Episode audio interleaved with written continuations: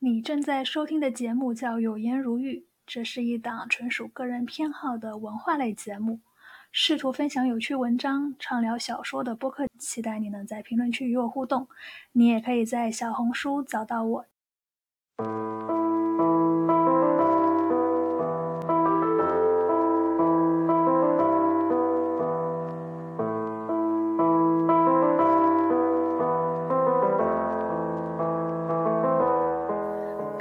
大家好，我是小景，欢迎大家收听这一期的《有言如玉》。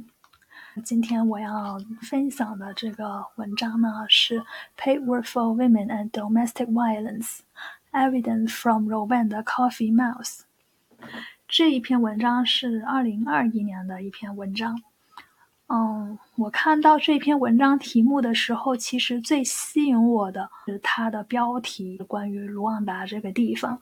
嗯，这个地方，我对这个地方其实是充满好奇的。它现在是经济发展，嗯，最快的地方。然后它曾经遭受过，嗯，一些种族暴力，然后会对这个地方的一些呃文章啊或什么的都会更加的关注一点。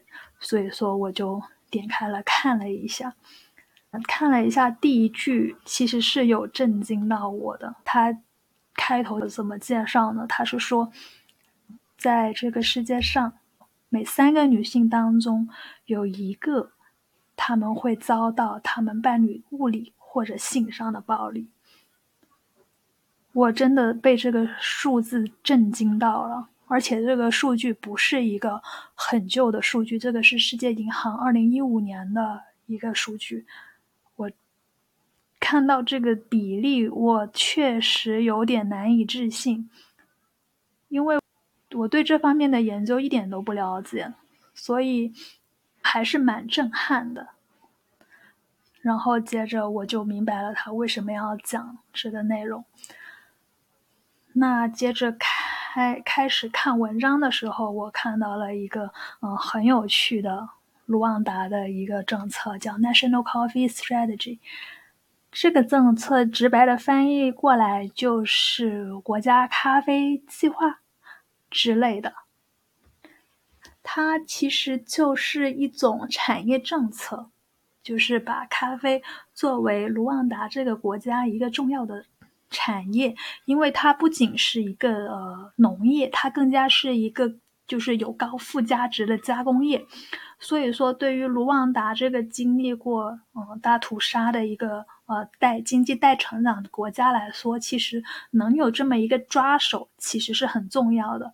而且这一个是呃一个附加值很高的抓手，所以嗯，我觉得他们的领导者卡加梅是很厉害的。卡加梅呃有一期的忽左忽右，其实是有提到他的那一期，应该是在。一百三十四期，然后有专门介绍过这个领导人，然后介绍这个领导人是怎么带领卢旺达走出大屠杀的阴霾，然后走上经济发展的快车道的。我觉得那期也非常好听，这是一个呃背景知识。然后我也觉得呃那期播客是引起我对卢旺达兴趣的一期很重要的播客。那接着我们就来看看咖啡是怎么种植的吧。咖啡呢，它种下去的话要三到五年才能结果，结果之后生产咖啡豆。呃，咖啡豆的采集工作其实是人工采集的，所以它其实是个劳动密集型产业。它收获的季节是三到七月收获。就卢旺达这个地方真的是地理位置非常好，它的自然资源真的很丰富。你想种一个东西，三到七月都能收获。它的收获的高峰期是五到七月。咖啡，它咖啡豆只是一个很基础的产品。那你要它能够进行贸易的话，其实你是需要清洗、晾晒，然后根据颜色或者大小，然后进行手工的挑选等等这些人工加工的步骤的。嗯，我在看到这一段的时候，我其实还挺震惊的。就咖啡原来是手工挑选的，中国云南应该有这种咖啡。我猜测我们的云南即便是人工进行采采集，但是挑选这个工作，我猜应该是机器进行挑选的。我猜测，就这个是不负责任的猜测。但是大家就是不要有，就是你对其他国家的这种，嗯。就是工业发展水平有一个误解也好，或者你不一定说，呃，一个产业它人工就一定是对这个国家不好。当然，机器肯定是效率是更高的，但是它适不适合在那个国家弄机器的话，其实还是很看那个国家的发展水平的。那这个是那个咖啡的一个呃基本情况，就是咖啡它是怎么从咖啡树变成咖啡豆的，它。也介绍女性在这个咖啡，你看这么多个产业链，种植啊，对吧？然后分拣啊，还有售卖啊，就是这些过程，那女性是在一般是在哪些环节进行分工呢？那女性的话，她一般是在种植，然后分拣就是捡豆子这个环节进行工作的。那男性在做什么呢？他们主要是进行贸易。然后进行销售工作，男性他的工作他的附加值是非常高的，跟女性比起来，男性就是这个销售环节，就是咖啡的这个整个咖啡的一个呃附加值提升的一个环节。所以说，哎，这些男人真的是太鸡贼了，最辛苦最累的工作就给他们的女性，然后自己赚了附加值最高的一部分。然后他们的女性生辛辛苦苦养树，对吧？种植这个过程，然后还有分拣豆子这个过程，女性进入销售行业其实是非常少的，他们可能只有百分之十来做销售的活动，真的是太过分了！我看到这里，我我都无语了，就是嗯，这太鸡贼了，就是。不管在哪个社会，大家都有这种大家很无语的这种分工。女性更多的都是从事这种低附加值的工作，然后男性就会从事高附加值、然后收入的工作，然后就就说啊，女性你不适合啊，你不要抛头露面，就讲这种话。嗯，接着他是啊，有怎样的一个工作的机制呢？这篇文章其实要研究的是。国家的这个咖啡战略，它的国战略其实是要做什么呢？要做那种，呃，集中的咖啡的工厂，然后来更好的来做这个提升咖啡质量的一个工作，好像是一个一个清洗的一个过程。嗯，具体他也没有讲的很明白，或者说我自己没有看明白。反正是大概就是这些工厂，然后它有一个清洗咖啡的这个过程，然后这个过程呢，它就会让这个咖啡的质量更高，然后让它的附加值更高。有工厂的话，那你自然就是需要劳动力。这个国家战略的这个过程中，就提高了，呃，卢旺达女性她们能够获得有偿报酬的。呃，工作的机会，但当然这个不是一个所谓的长期性工作，它可能可能季节性工作，就是咖啡采集的时候啊，然后它就有采集，然后或者说是一些清洗的，他们叫 pay for cash，些啊，简单而言就是临时工。对我觉得这个翻译比较科学。对，所以说他们其实获得也不是一个很稳定的工作，但是他们有收入了，然后这个。就会研究他们遭到的家庭暴力减少了，是不是一个既符合直觉，然后又很令人心痛的一个结论？就我们先说这个结论，就是你的收入增加了，你就会更少的遭受家庭暴力。所以我养你是一件很可怕的事情哦，因为会打你。对。他从实证的角度呢，他会揭示了暴力事件减少的啊一些机制吧。然后我就大概讲一讲，因为这个他的证明虽然他做的方法很简单，但是数据收集过程，然后以及他们之间的联系其实是挺复杂的。所以说，我就大概讲一讲他背后的一些机制，然后再讲讲它里面模型里面一个很有趣的一个模型。好，那我就先讲讲这个时间减少的机制。他的研究已经证明了女性的收入增加，暴力减少。嗯，这里插一段题外话。我在看这个研究的过程中，我发现他们的数据其实收集的还蛮细的，就是他们会记录，例如说这个医院这个女性说会因为家庭暴力所以入院了，然后她也会，例如说会自我女性会自我报告说我遭到家庭暴力了的这个数据，我我觉得这个数据可能我不确定国内的医院。会不会说你就是发生这种呃伤害的时候，他会记录你的原因？我感觉好像没有统计这个东西，我不确定。但是我会发现，就是卢旺达他们这个数据统计其实是做的非常好的。其实呃，数据统计其实是一个国家能力的一个体现。你一个国家它的。他能获得的微观数据越多，其实这个国家的国家能力是越高的。所以，像是美国的话，它其实是有非常非常多的微观数据，然后给学者进行研究的。但是中国的话，微观数据就这种这么细节的微观数据，我是没有见过的。但当然，可能是因为我不了解这个领域，可能也有吧。那他们就会对照，例如说家庭暴力入院的多不多。然后他有一个对照组，就是骨折以外的其他疾病，然后每一个月发生的事情，然后他就会发现，在收获的期间，那他们因为家庭暴力入院的的那个数是会减少的。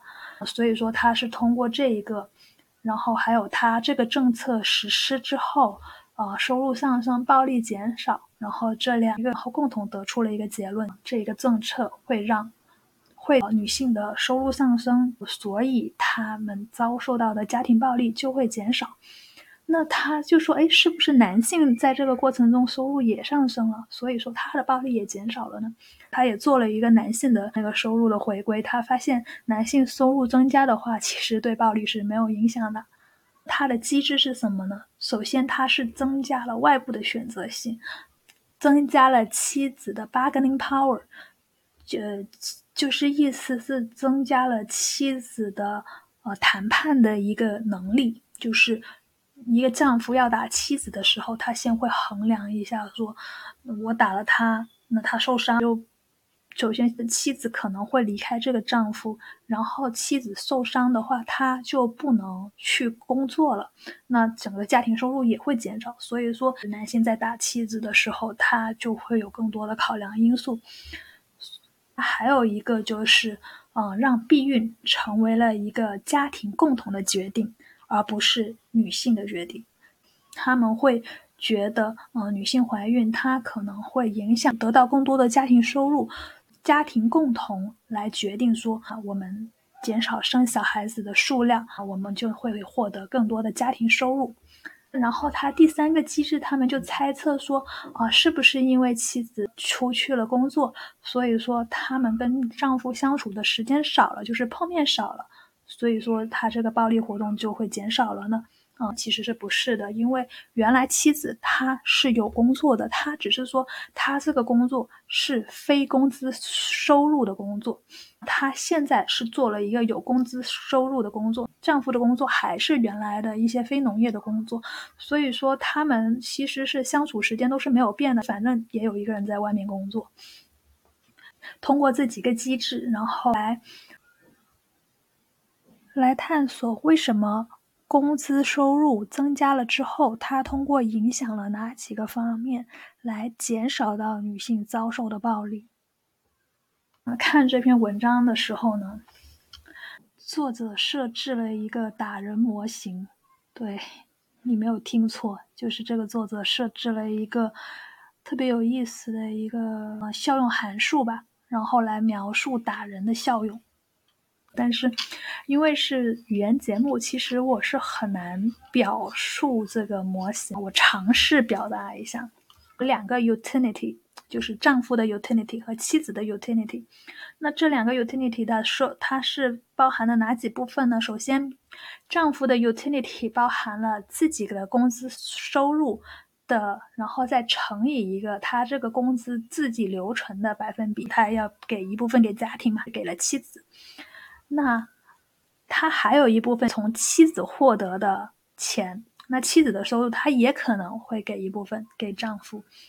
这一个部分，他就会加上了一个打人的一个比例吧。打人是一个一或零的选项，然后打人再乘以一个一个概率，然后这个概率是我丈夫打了妻子，那我打了你之后，我就能获得更多的妻子的收入。那这个就是他从妻子那里获得的收入。这两个收入，它其实是经济性收入。还有一个呢。他的收益是什么呢？他是打了人之后获得的一些边的非经济收益的收入。他这个模型设定真的是，丈夫打了人，然后他就很高兴，然后他就获得了一个一个收益。还有一个部分就是他们对婚姻的满意程度，然后这个就组成了丈夫的呃整个效用。妻子的效用是什么呢？妻子的效用是，首先她从丈夫那里获得的收入，对吧？然后接着是自己获得收入的留存部分。这个留存的部分，假设妻子没有被丈夫打的话，那留存部分就是本身。假设这个妻子被丈夫使用暴力行为的话，那丈夫还要再从妻子身上获得额外的收入，即妻子得到的收入。就会更少了。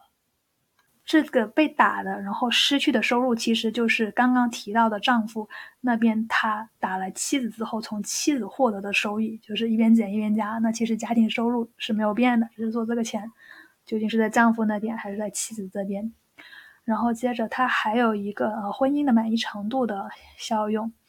然后假设妻子被打了之后，然后他还要再。减一个不是金钱上的损失，他可能累死你被打了，那你肯定不止钱的损失啊，对吧？你还有其他精神上或非经济上的这种效益的损失，然后他还要再减一个这个数。所以说，就这篇文章的这个打人的这个呃效用函数的这个设定，真的是看了令我扶额，就我就觉得啊，天呐，太难了，对。然后呢，它这个它这个整个模型很难介绍，但是反正这一部分我觉得 真的是有必要介绍一下。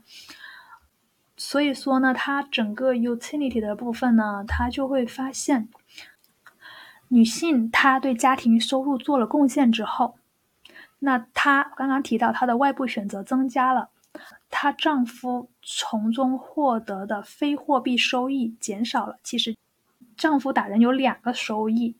一个呢是从妻子里获得的钱的收益，第二个是他自己高兴的收益。他意思是，丈夫他如果妇女对家庭收入上升的时候，妻子可能，例如说会给丈夫分更多比例，他比例是一样的，但是他实际上会给你更多的钱，然后所以说他就会减少。他从打人里获得的这种非经济的这种收益，所以说这个机制会让那个男性更少的暴力于女性。是，接着我再开始看到了一个鬼故事，不是说女性赚了这个月的钱，丈夫就停止殴打妻子，这个停止殴打的这个时间并不是一个持续的，而是只要妻子不赚钱的时候，丈夫。就会又继续殴打妻子，是家庭暴力又会恢复到之前的水平。我觉得这整篇文章是除了一些比较艰涩的一些方法啊，或者说是模型啊，我觉得就整篇文章一个鬼故事真的是太吓人了。所以说，经济发展，然后给妇女提供就业机会。其实是能够缓解发展中国家家庭的暴力问题的。那这篇文章就是一个很好的一个实证研究吧。那就不能再做更多的联想了，因为世界上大部分国家都是发展中国家，也而且这并不是说发达国家就不会发生这样的事情。为什么我对卢旺达的这个情况全程处于震惊状态呢？是因为那期《忽左忽右》的节目给我印象，卢旺达是一个非洲小瑞士，就是它有一点点像非洲的新加坡那样，嗯，在众多非洲国家里面发展还是比较好的，所以说。但是也是可以理解的，是因为啊，他这个研究的时间其实是在两千年之后的一点点的时间。他们是九四年发生了呃卢旺达大屠杀嘛，然后这个国家咖啡战略是二零零二年开始的，那他研究的期间可能也就到一二年。那我们可以看得出来。这个，在一个国家起步阶段，那刚开始你是使用一些啊比较简单的劳动生产，然后你可能很难有机械化的生产，但是这个东西并不意味着说它对人民福祉的提高是没有帮助的。就效率的提升固然是好，但是从无到有。然后从有到优这个过程的话，其实是有一定的时间的。